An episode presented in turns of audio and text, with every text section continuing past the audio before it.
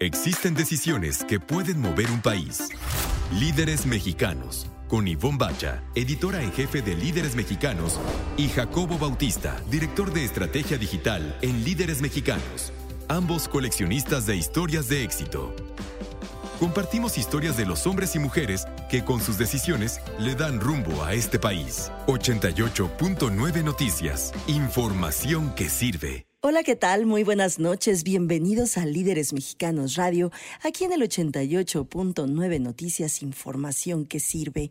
Mi nombre es Ivonne Bacha y hoy vamos a tener un super programazo, como todos los martes, aquí en el 88.9. Vamos a platicar con Hugo Garduño, CEO de Vercor, una startup mexicana enfocada en ayudar al agro. Así que está súper interesante. Platicaremos también con Jenny Rautenberg, coach, y nos va a enseñar cómo lograr nuestras metas profesionales y por supuesto las personales también. Tendremos una tercera entrevista con Ignacio Ramírez, él es CEO de Inverti. Ellos están dedicados a ayudar a la industria inmobiliaria en todo lo que se necesite. También vamos a escuchar a nuestra expertaza en autos, Leslie González Kennedy, hablando sobre el Honda HRV, la nueva generación que cambia por completito. Y finalmente, vamos a cerrar nuestro programa con recomendaciones de estilo, como siempre. En esta ocasión, algo que ver, por supuesto, en pantalla grande. Así que pues, comencemos. Líderes mexicanos un espacio para compartir y coleccionar historias de éxito. 88.9 Noticias, información que sirve.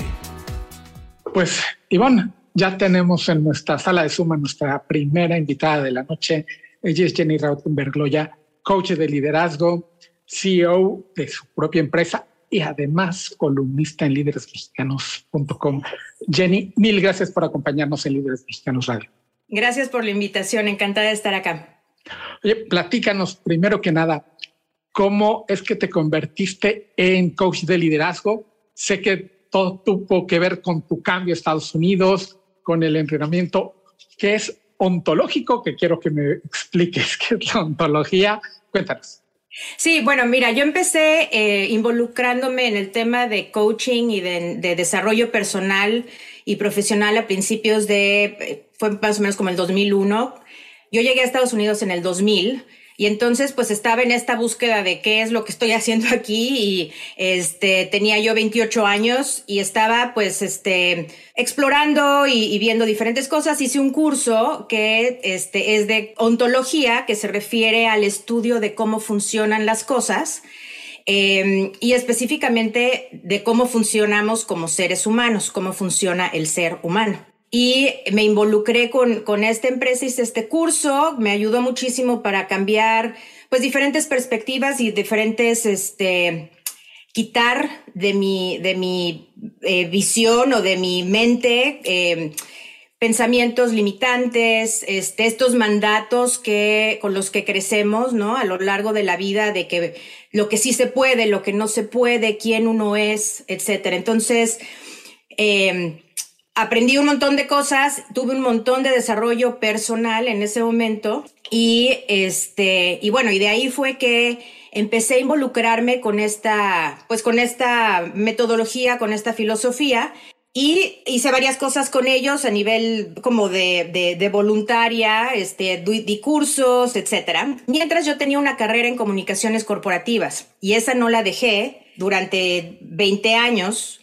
este, bueno, 18, y en el 2018, este, pierdo el trabajo que tenía corporativo eh, y es cuando tomo la oportunidad de, me voy por lo que me apasiona, por lo que me gusta hacer, que es el coaching y ayudar a gente y trabajar uno a uno con gente, o continúo con una carrera que la verdad no me tenía muy, satisfecha y este, que donde no estaba dando yo lo mejor de mí, ¿no? Y pues decido lanzarme como el borras, como dicen, y empezar mi propia empresa, este, vengo de una familia, yo nunca había sido este, emprendedora como tal, pero vengo de una familia de, de emprendedores, de comerciantes, mi mamá te vende piedras si es necesario, y este, y bueno, es la primera vez que yo me, me, aviento a hacer algo así porque yo siempre había sido empleada en corporaciones. Y este, pues aquí estamos. Hoy tengo mi empresa desde hace cuatro años y hago coaching de, de, liderazgo inclusivo, trabajo con minorías aquí en Estados Unidos, ¿no? Latinos, este, mujeres, sobre todo en corporaciones, para pues apoyarlos a avanzar en sus carreras, para romper ese, ese techo de cristal que existe muchas veces de, de que te quedas atorado en tu carrera, ¿no? Entonces, ¿cómo seguir avanzando? Estamos platicando con Jenny Rottenberg Loya. Ella es eh, pues fundadora y CEO de Rottenberg Coaching. Me impresiona muchísimo Jenny, siempre, además siempre que platico con gente que emprende, me impresiona muchísimo la valentía que se necesita para, de verdad, para dejar la seguridad de un cheque quincenal y lanzarte a ver si pues a ver si la haces, a ver si no la haces. Y, la verdad es que yo siempre o muchas veces me encuentro con la misma respuesta. No se puede lanzar uno a ver si la hago. Te lanzas porque estás segura de que la vas a hacer. ¿Así fue tu caso? Pues sí y no. Porque yo creo que no es definitivo, al menos en mi caso no ha sido definitivo, ¿no? Este, Salí eh, del, del, ámbito corporativo porque me despidieron, porque hubo un recorte de personal y tuve oportunidades de tomar otros empleos este, en el área de comunicaciones. Estuve trabajando por unos meses este, con una agencia de relaciones públicas que yo ya tenía experiencia haciendo esto y cuando me metí de nuevo en el tema, ¿no? De cómo se trabaja como, pues, con, dentro de una institución, de una corporación, etcétera, y las diferentes dinámicas, fue como que lo que me dijo, ok, no, tienes que hacer tú tu propia cosa, tienes que tú trabajar, pero pues de repente entra el pánico y me pongo en internet a ver qué puestos hay disponibles, este, y bueno, ahorita aparte en Estados Unidos hay un montón de oportunidades de trabajo, ¿no? Este, gente está cambiando de, posiciones, hay lugares, hay muchísima oportunidad. Y pues es mantenerme como que no, es que esto es lo que yo quiero hacer porque pues es algo que he creado no solamente de los últimos cuatro años, pero este, he creado sí, mi propia metodología, mis propios este, marcos de referencia y pues no me gustaría dejarlo a un lado, ¿no? Como que me siento orgullosa ya, ya en este momento y aparte es algo que pasó apenas este año. En enero de este año, como que dije, ok, esta es mi empresa, soy este empresaria y pues vamos con todo, ¿no? Pero antes de cuatro años sí he estado con esta de, ay, no sé qué estoy haciendo.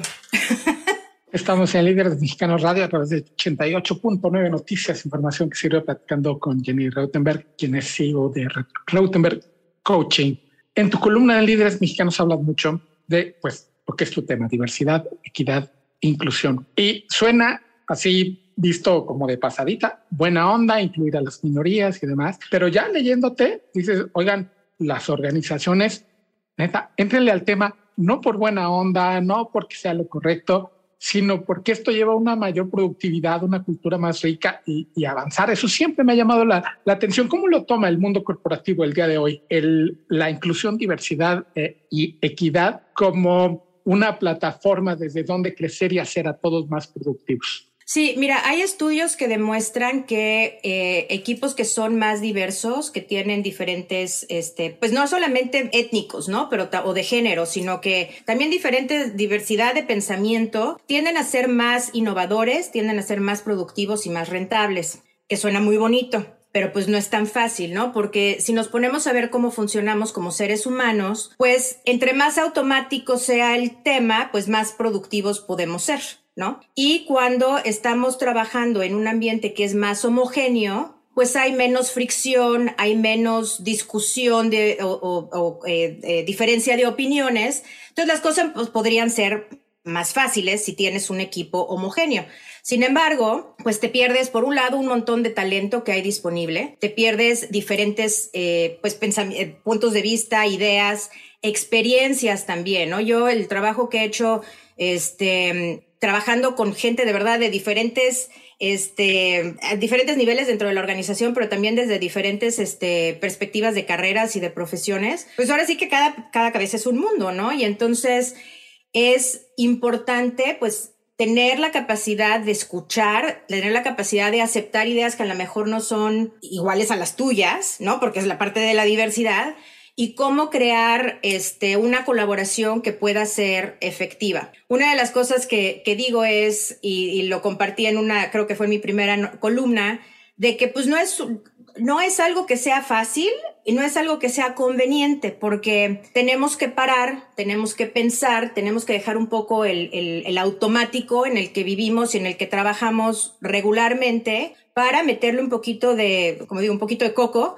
pensar un poquito más de, a ver, si le estoy dando este proyecto a esta persona, ¿es realmente porque tiene las capacidades para hacer el proyecto o es porque es la persona en la que confío porque ha sido exitoso o exitosa en otros proyectos? Veo mi equipo, tengo otras personas que podrían tener mejores capacidades para poder llevar este proyecto y cuál es el riesgo, ¿no? De dárselo en vez a la persona en la que yo confío, que es mi favorita, dárselo a alguien que a lo mejor es nuevo en el equipo, pero que tiene grandes capacidades que nunca hemos aprovechado. Entonces, pues sí es riesgoso, pero eh, lo que hay del otro lado es muchísimo más, este, puede ser muchísimo más beneficioso, ¿no? Para una organización. Estamos platicando con Jenny Rottenberg sobre coaching. Ella tiene una empresa que se llama Rottenberg Coaching. Jenny, sí, eh, yo estoy de acuerdo contigo, es riesgoso, eh, pero también implica, además del riesgo, implica un conocimiento eh, también hacia adentro, ¿no? Hacia, hacia ti mismo, un, un, conocimiento y un aceptar un montón de cosas que, que tú debes también de, de, tenerlo en los cursos que das, en los seminarios que das, porque para tomar ese tipo de, de decisiones tienes que estar muy seguro de ti mismo y de la gente de tu equipo, ¿no? Así es. Así es, así es. Y una de las cosas que, que, siempre digo, y es como aprovecho el coaching, porque hay un montón de entrenamientos y hay un montón de talleres y cosas que puedes tomar de diversidad e inclusión, ¿no? Em, como yo lo veo, es que tiene que ser algo personal. Muchas empresas se toman como el, ah, bueno, vamos a dar este curso y ya, ¿no? Le ponemos palomita al requerimiento y pues ya, avanzamos. Sin embargo, no hay cambio de fondo. Y es que ese cambio de fondo se logra cuando la gente, pues, le entra con todo y se pone a pues cuestionarse sus propios conocimientos, sus propias creencias y pues eso no es fácil, ¿no? No todo el mundo está listo para tomar esas acciones. Otra de las, de las cosas que, que, veo que es importante y está todo relacionado es que las empresas empiecen a ver este tema de diversidad e inclusión como parte de su cultura. No es como que ah, aquí está el grupo de diversidad e inclusión que está dentro de recursos humanos y ellos se hacen cargo ¿no? Y yo no, yo me lavo las manos, yo no tengo nada que ver, pero eh, tiene que ser algo que está toda la empresa involucrada a diferentes lados y es personal en el sentido de que la gente tiene que hacer el trabajo propio, de que, a ver, si tengo pleito con alguien, pues, ¿por qué es el pleito, no? O sea, ¿qué es lo que me está, em, lo que me impacta de esta persona? Pero no es porque la persona tenga o haga, sino que yo soy, al fin de cuentas, y esto más como que es en el plano espiritual, pero la persona es, una refleja, es un reflejo de uno mismo, ¿no? Entonces, si estoy viendo algo, mi mamá dice mucho esto, lo que te choca, te checa, ¿no? Entonces, si te choca algo en una persona, pues probablemente tiene algo que ver contigo. Y pues es mucho más fácil pues poner culpables y este, echarle la culpa a otras personas en vez de tomar la responsabilidad y hacer esa introspección. Que es, Jenny, un, un trabajo de pincitas, ¿no? Sí, de pincitas y luego de bulldozers, porque luego tienes que llegarle con todo, arrastrarlos por los pies. Em, y sí, no es, no es cómodo. No es cómodo. ¿Y qué tanto tiene, tiene que ser desde arriba o desde abajo impulsar estos cambios? Yo he escuchado muchísimo que si la dirección general, los CEOs no están dispuestos, no que cambien su chip, sino dispuestos a cambiarlo, no, no sucede nada en la organización. ¿Esto es cierto o puede ser desde, no sé, los mandos medios? Mira, em, se tiene que dar en todos, los, en, en, todos los niveles de la organización. Definitivamente como líderes, pues es importante ahora sí que liderar con el ejemplo, ¿no? Y poner el ejemplo, este, desde el aspecto de liderazgo, yo creo que, pues si no pones tú el ejemplo, va a ser muy difícil que la gente lo haga de manera convencida, ¿no? Em, lo que se da mucho, por ejemplo, acá en Estados Unidos es que estos movimientos como de para generar más eh, inclusión y diversidad se han dado desde los empleados mismos que generan sus propios grupos de apoyo, grupos de afinidad y poco a poco han ido evolucionando. Eh, hace algunos años era simplemente como que, ah, bueno, esto es el grupo de los latinos, el grupo de las mujeres, el grupo de la comunidad negra y este de, gente con, con, discapacidades, etcétera, y o habilidades diferentes. Y ha ido evolucionando eh, involucrándose a todos los niveles de la organización, pero ha sido un movimiento que ha empezado más o menos a la mitad, ¿no? Como que en la, parte media de la organización. Em, pero bueno, a fin de cuentas tiene que llegar hasta arriba porque necesitan asignar recursos, ¿no? Necesitan, este, pues, comprometerse con el tema y verlo, como decía antes, desde un aspecto de que esto es lo que va a influir el resto de nuestra cultura. Y así es como estos son los códigos de ética y estos son los las, las, este, procedimientos y los comportamientos que están aceptados y no aceptados dentro de esta organización. Estamos platicando con Jenny Rottenberg Loya. Ella eh, es eh, coach, tiene una empresa que se llama Rottenberg Coaching. Jenny, para nuestro auditorio que nos ha estado escuchando y le interesa el tema, ¿en dónde, además del punto com de líderes mexicanos, en dónde te podemos encontrar? Mira, me pueden encontrar en arroba Y Rautenberg o arroba Rautenberg Coach en los diferentes este, plataformas eh, sociales y en mi página www.rautenbergcoach.com. Pues Jenny, te agradecemos muchísimo estos minutos aquí en Líderes Mexicanos Radio. Muchísimas gracias. Y tenemos sentadito en nuestra sala de Zoom a Ignacio Ramírez. Me da muchísimo gusto tenerlo. Él es CEO y fundador de Inverti. ¿Y saben por qué me da mucho gusto tenerlo? Porque Inverti está cumpliendo 30 años de existencia. Muchas felicidades, Ignacio. Nosotros también en la revista cumplimos 30 años y sé de verdad que no es una cosa sencilla. Muchas felicidades. Gracias, Ivonne. Es correcto. Como tú bien dices, no es nada sencillo que podamos lograr estar 30 años presentes en el mercado y más en un país con tantas eh, situaciones que hemos vivido, ¿no? Los que tenemos en el mercado 30 años, ¿no? Crisis tras crisis y, y bueno, seguimos creyendo en este país y en la gente sobre todo, ¿no? Y felicidades felicidades a ti personalmente también, porque por ahí me dijeron, me dijo un pajarito que recién fue tu cumpleaños, así que muchas felicidades. También te mandamos un abrazo, todos los de líderes mexicanos. Oye, eh, cuéntame cómo empezó, cómo es que fundaste eh, Inverti, que pues básicamente es, eh, perteneces a la industria inmobiliaria, pues echaste un clavado así muy valiente, ¿no? Pues sí, al final de cuentas, en la familia tuvimos la suerte de contar con un padre muy trabajador y cuando él muere, hace precisamente 32 años, pues eh, nos deja a un hermano de mí un terreno, ¿no? Y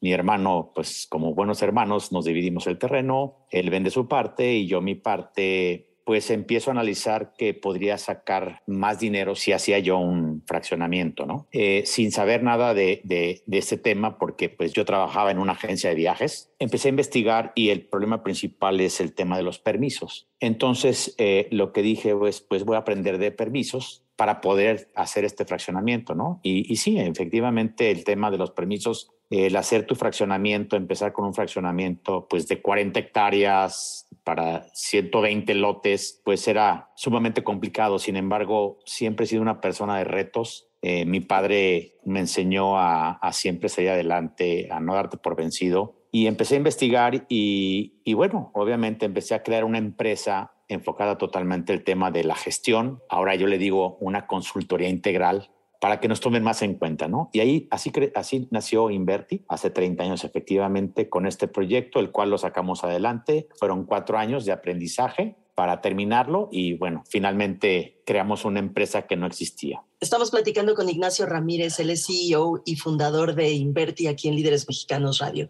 Ignacio, pero no te quedaste ahí la empresa fue creciendo y creciendo y ahora está dividida en cuatro áreas. Platícanos de esas cuatro áreas y a qué se dedica cada una. Sí, correcto, Iván. Lo que, lo que nació como una empresa de, de gestión eh, continuó, obviamente, va muy de la mano el tema del real estate. Entonces, los clientes que nos contrataban para el tema de los permisos o sea, nos pedían también apoyo para el tema de, la venta, ¿no? La comercialización o renta de sus, productos. Finalmente, también creamos un tema de desarrollo, porque hay familias en Jalisco que nos piden apoyo, porque son familias que no se dedican al tema inmobiliario y nos piden apoyo para ver cómo desarrollan sus terrenos y creamos el, el área de desarrollo. Eh, finalmente, creamos el tema de capital, en el cual tenemos un, un fondo de inversión privado pequeño realmente, tenemos cinco años eh, con este tema y, y, es donde gente también que no se dedica al tema inmobiliario invierte con nosotros en los desarrollos que Inverti maneja las dos partes más importantes, ¿no? Los permisos y las ventas.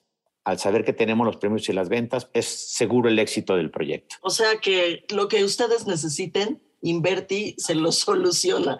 Ignacio, eh, tú que le sabes a todas estas áreas de las que eh, hemos estado platicando, ¿hacia dónde va la industria inmobiliaria en México y específicamente hacia dónde tú ves el mayor crecimiento de tu empresa? Pues mira, eh, que México tenga un bono demográfico tan grande, considero que los próximos 15 años siguen bien para el tema inmobiliario, ¿no? Y principalmente en el tema de vivienda, porque bueno, se necesitan 800 mil viviendas anuales y la verdad no los cubrimos. Entonces cada año se necesita más residencia de todos los valores, ¿no? El otro tema es el tema industrial. Las diferencias entre China y Estados Unidos, bueno, nos va a permitir que Estados Unidos se fije más en México. O sea, ya se dio cuenta que el tema de la distancia con China puede perjudicarlo en, en una siguiente pandemia o situación que hayamos vivido. Por lo tanto, Estados Unidos, claro que va a poner los ojos en México y creemos que el tema industrial obviamente va a crecer muchísimo. Al crecer el tema industrial, es obvio que el que trabaja en la industria pues necesita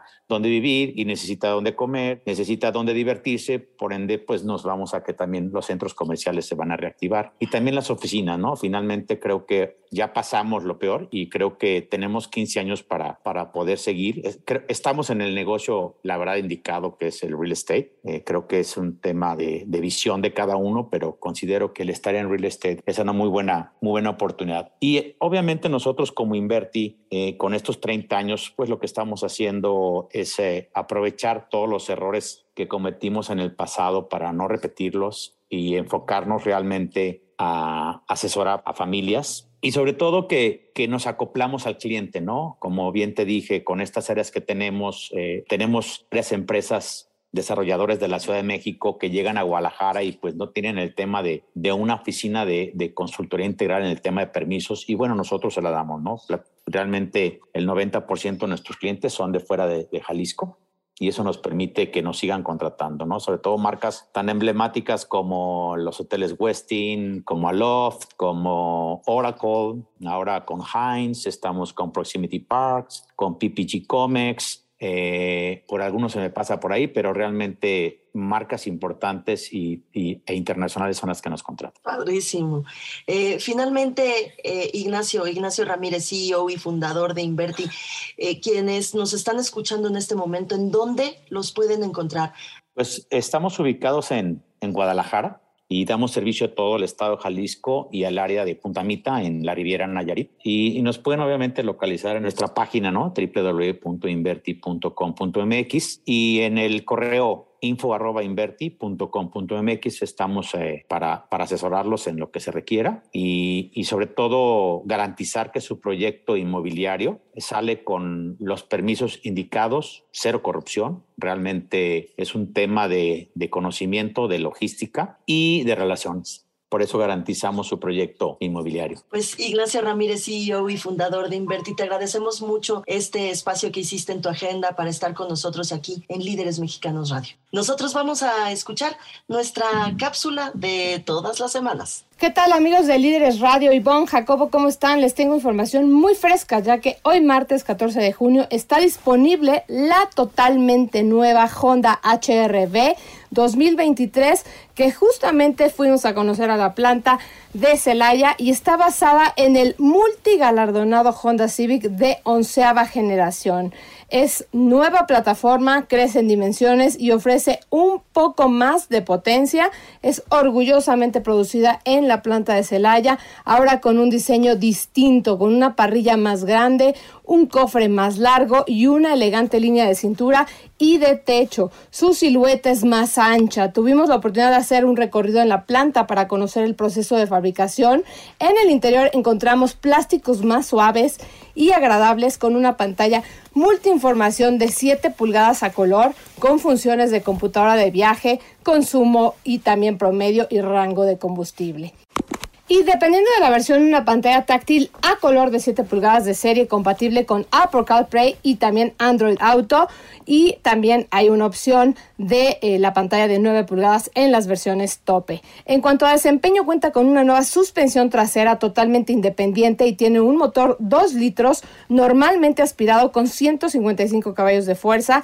Cuenta con una transmisión CVT y son 14 caballos más que la generación anterior. Y para un mejor consumo de combustible, cuenta con el sistema Eco Assist y tiene una capacidad de tanque de combustible de 57 litros.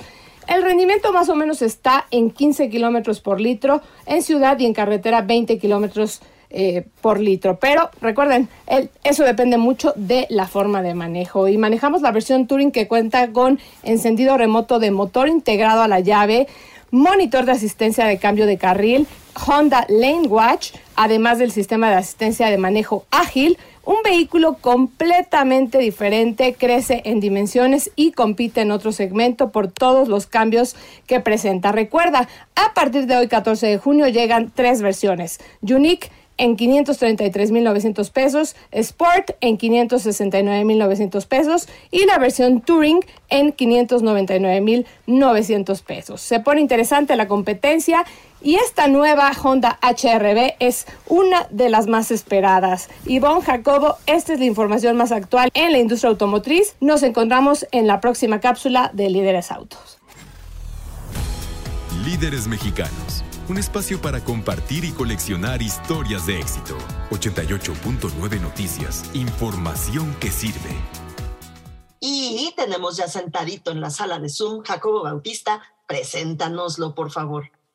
Claro que sí, Ivonne, es un placer presentar a Hugo Garduño, quien es CEO de Vercor, una startup mexicana con un perfil que a mí me encanta porque está enfocada en el campo mexicano en el sector agro y además con tecnología.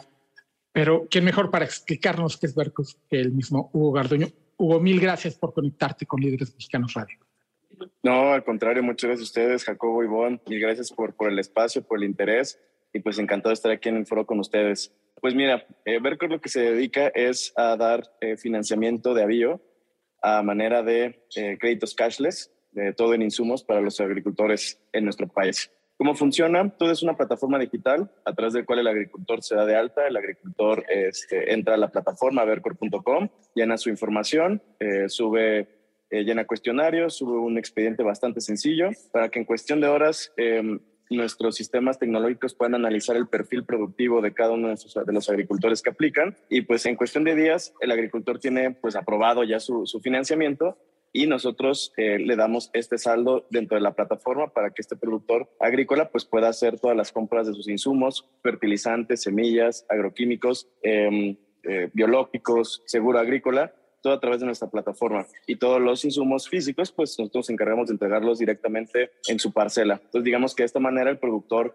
pues tiene acceso a todos los insumos eh, a través de una plataforma y además financiados, ¿no? Em, Además, el agricultor, una vez que recibe los, insumos, eh, siembra, produce, cosecha y el productor puede pagar este crédito con su misma cosecha. Vercor, a través de nuestra red de aliados, eh, empresas con las que colaboramos, por mencionar algunas como Grupo Modelo, Heineken, eh, Citrizón, entre algunas otras comercializadoras y exportadoras de producción agrícola, los productores pueden comercializar su producción a través de nuestros aliados y de esa manera eh, pagar su crédito con su cosecha. Ya nosotros nos encargamos pues que con, el, la entrega de la cosecha realizar el cobro del crédito y de esta manera pues se convierte un crédito sin efectivo para los productores, generando pues mucho más certeza para el sistema financiero que hoy desafortunadamente pues no encuentra una manera de poder bajar todo el capital que existe para el sector agrícola de una manera segura para financiar a nuestros agricultores, que pues mucha falta les hace sobre todo en estos momentos de alza de precios, una buena opción de financiamiento. Estamos platicando con Hugo Garduño, él es CEO de Vercor.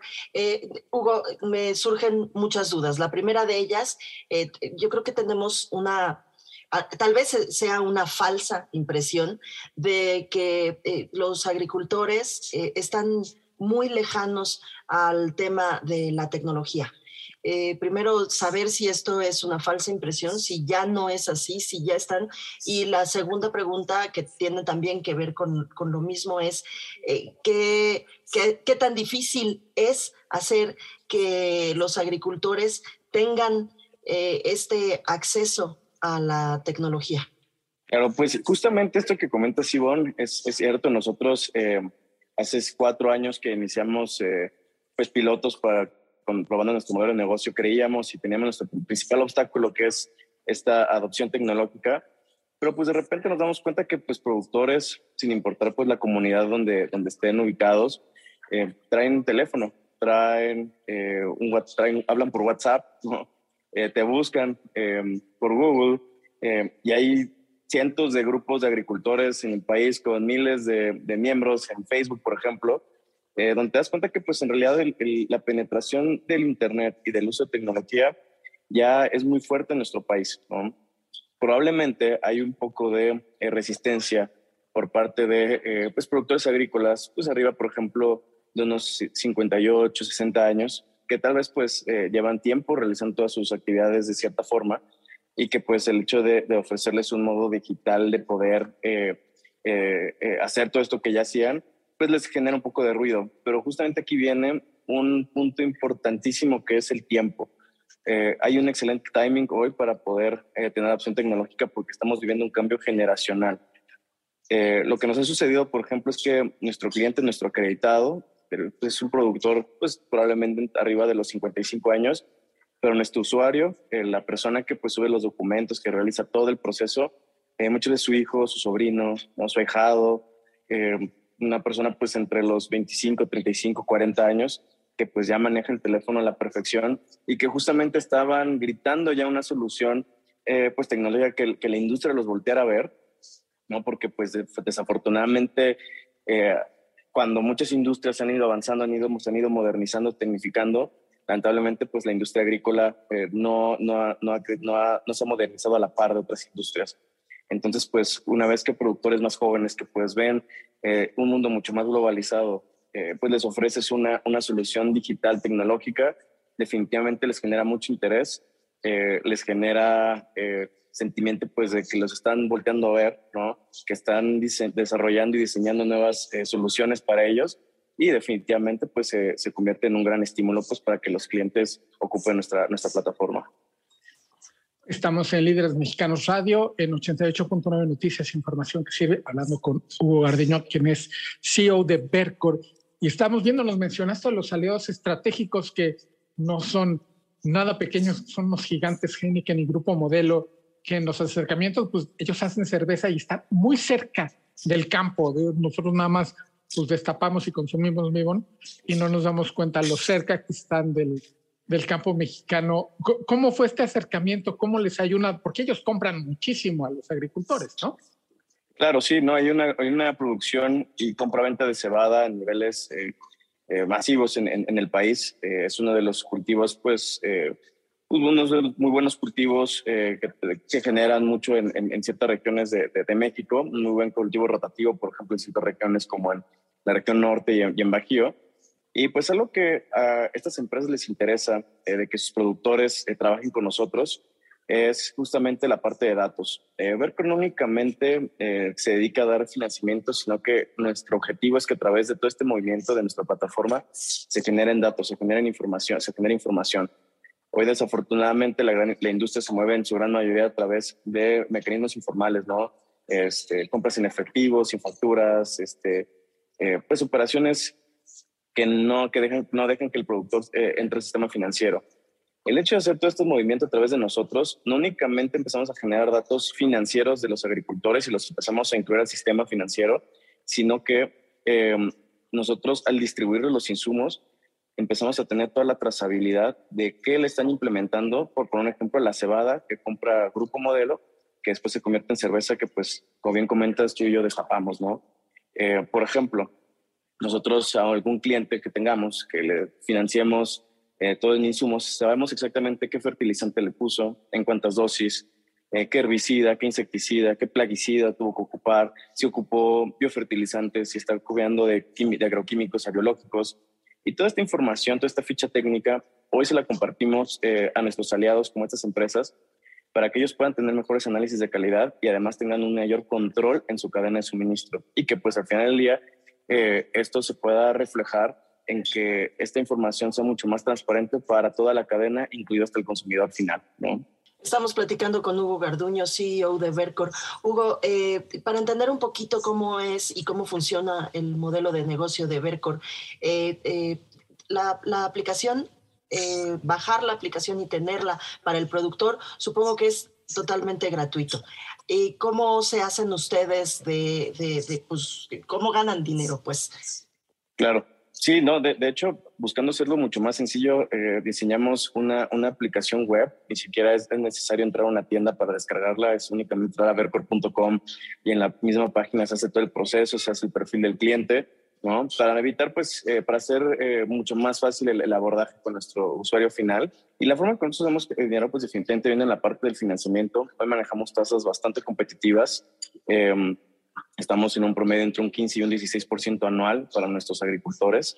Eh, entonces, pues esto definitivamente es, es, un crédito sumamente competitivo que además pues trae el adicional que es un crédito sumamente ágil, porque mientras eh, podemos conseguir estas mismas tasas con banca de desarrollo, con alguna otra financiera tradicional, eh, probablemente el proceso tarde dos, tres meses, ¿no? Mientras que con nosotros no pasa de una semana y el productor ya tiene aprobado su financiamiento. Eh, ganamos eh, pues obviamente pues de la parte del, del, financiamiento y pues de la compra-venta de insumos, donde aquí pues nuestra tesis eh, es eh, darle a nuestros productores, principalmente a productores pequeños y medianos, precios prácticamente su distribuidor. Al ver el canal de ventas directo a público que conecta a las empresas con los agricultores, y hablamos de grandes corporativos como Yara, Syngenta, este, Bayer, BASF y demás, quienes venden a través de largas cadenas de distribuidores y subdistribuidores, Vercor también conecta a estas empresas con los agricultores, ofreciendo a los productores precios prácticamente su distribuidor y obviamente pues nosotros generándonos un margen por, cada insumo que se vende al mercado, eh, cuidando mucho pues que eh, los precios sean lo más competitivo para nuestros clientes. Estamos en Líderes Mexicanos Radio platicando con Hugo Garduño, CEO de Vercor. Hugo, en el mundo del emprendimiento hemos visto emprendedores de todos tipos, tamaños y, y sectores, ¿por qué les llamó la atención el, el agro, el campo mexicano, para que es un emprendimiento totalmente social? Sí, no, bueno, a ver, eh, definitivamente eh, en Latinoamérica lo hemos visto ahorita, eh, hay un boom en empresas, empresas fintech, emprendimientos fintech, porque desafortunadamente Latinoamérica pues tiene un gran déficit en cuestión de inclusión financiera y acceso a productos financieros, ¿no? Ahora, uno de los principales sectores que no tienen acceso a estos servicios financieros que tú y yo y, y probablemente muchos de los radioescuchas, pues es, es el sector agrícola, eh, principalmente pues eh, gente que vive en comunidades rurales. Y pues ahí te das cuenta que la industria eh, pues tiene este un poquito de retraso en la parte de, adopción de, de, productos financieros.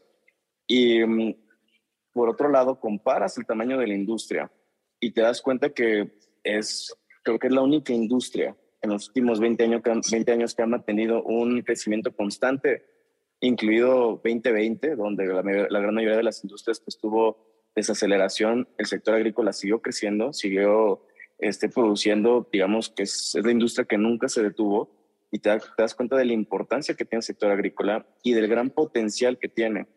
Entonces, y obviamente la, idea de Vercor pues es, seguir creciendo. Eh, nosotros somos una startup que igual pues está en esta carrera de levantamiento de capital, ¿no? Este, en esta carrera de convertirnos eh, próximamente en, en, unicornio en algunos, en algunos pocos años, ¿no? Como muchos de estos nuevos este, startups que han, que han, ido surgiendo. Em, y pues una de las principales fórmulas pues es eh, tener un producto, una solución que el mercado necesite en el tiempo correcto y además un mercado eh, grande que te dé posibilidad de escalar, ¿no? Entonces, pues digamos que el servicios financieros enfocados al sector agrícola, pues cumplen con todas estas características y definitivamente, yo siempre lo he dicho, eh, somos muy afortunados porque el haber encontrado esta solución de atender al mercado no únicamente pues es, es, rentable para la empresa y es escalable, pero más allá de eso estamos verdaderamente eh, mejorando la vida de muchos productores eh, mexicanos, estamos incentivando pues que jóvenes mexicanos no migren del campo a la ciudad, sino que se queden a desarrollar. Eh, este, este, trabajo tan vital para cada uno de nosotros, ¿no? para toda la sociedad, y pues eh, lograr que nuestros productores mexicanos entren al sistema financiero, que hoy sea un, crédito con Vercor, porque mañana gracias a ese crédito, eh, pues en su historial crediticio, pues logren ellos obtener una hipoteca, obtener este, un crédito automotriz y que pues eso pues, se refleje en una mejora en su calidad de vida. Estamos platicando con Hugo Garduño, él es CEO de Bercor. Eh, Hugo, ¿cómo es que han ido creciendo? La, pregunta es para entender un poco el, campo, la geografía. Eh, ¿Qué partes de la República, eh, del país, son las que más se han acercado con ustedes? Claro, mira, llevamos nosotros cerca de dos años operando, en realidad es poco tiempo. ¿no? Eh, y pues la primera región eh, donde empezamos a operar fue la región de Altiplano, que comprende Estado de México, Puebla, Hidalgo y Tlaxcala. De ahí nos expandimos a, lo que llamamos nosotros eh, norte-centro, que es Durango, Zacatecas, San Luis Potosí, Aguascalientes, Bajío, principalmente los estados de Guanajuato, Querétaro. también empezamos ya a tener operaciones en Jalisco, Michoacán, y otro de los bastiones fuertes que tenemos son Sonora y Sinaloa. El hecho pues de que es una, una solución digital pues nos permite a nosotros desde nuestras oficinas centrales en la Ciudad de México poder operar cualquier, eh, pues en cualquier comunidad, cualquier estado de la República Mexicana. Hugo, nuevamente, a los que estén interesados en, en, estos créditos, ¿en dónde pueden este, acudir? La página de internet es... Claro, no, pues los invitamos a todos los, productores eh, agrícolas eh, en el país que entren a vercor.com bchica erqor.com, eh, que se registren, que aplicar por el crédito es súper rápido, que chequen el catálogo de productos, que vean pues que pueden adquirir pues los mejores insumos a precios competitivos y más de eso financiados, sobre todo en esta época que tenemos crisis de alza de precios de insumos agrícolas, ¿no? Eh, Vercor se convierte en una gran solución en estos tiempos para nuestros productores y pues invitarlos a que, a que, a que se registren, que formen parte de este movimiento que lo que Vercor busca es revolucionar el sector agrícola en el país, regresarle la importancia al sector agrícola y pues, principalmente a nuestros agricultores. Hugo Garduño, CEO de Vercor, te agradecemos muchísimo estos minutos aquí en Líderes Mexicanos Radio. No, al contrario, muchas gracias a ti, Ivonne, a ti, Jacobo, eh, gracias por el interés y muchas gracias a todos los radioescuchas. Eh, un gran saludo y bueno, síganse cuidando mucho. Y sí, ya no es nuestro último bloque de este programa número 96. Les habla Ivonne Bacha y me pueden encontrar en redes sociales como arroba Ivonne Bacha, Ivonne con doble N, Bacha con B grande. Ahí nos vemos, ahí nos leemos y aquí en el 88.9 nos escuchamos. Y en este último bloque les quisiera yo eh, recomendar, querido auditorio, como siempre, ya saben, la necia de Ivoncita, recomendándoles que vayan al cine. Tenemos que ayudarle a esa industria que tanto nos ha dado, que tantas eh, entretenimiento y felicidad y momentos padres nos ha dado. Tenemos que ayudarla a recuperarse porque estos últimos dos años la pasaron muy mal debido al confinamiento, así que hay que ayudarlos. Y yo les quiero recomendar una película que resulta eh, la verdad es que muy divertida. Para todos aquellos que vimos hace muchos años eh, la primera que fue este Parque Jurásico, eh, ahora está en cartelera, en, en, pantalla grande, está Jurassic World Dominio, se llama. Y de lo que trata, o sea, el planteamiento de esta película es que años después de la destrucción de la isla Nublar, humanos y dinosaurios pues tienen que aprender a convivir y a compartir el mundo. El planteamiento está muy interesante, todavía lo, produce em, Steven Spielberg, lo, produjo, así que se le nota la mano de Steven Spielberg. El director es Colin Trevorrow. Eh, está muy bien, la verdad es que está muy bien dirigida. Yo, si le soy sincera, yo esperaba bastante menos. Yo iba así como, ay, no sé si quiero verla o no quiero verla. Pero la verdad es que está súper interesante y además está muy, muy, muy divertida.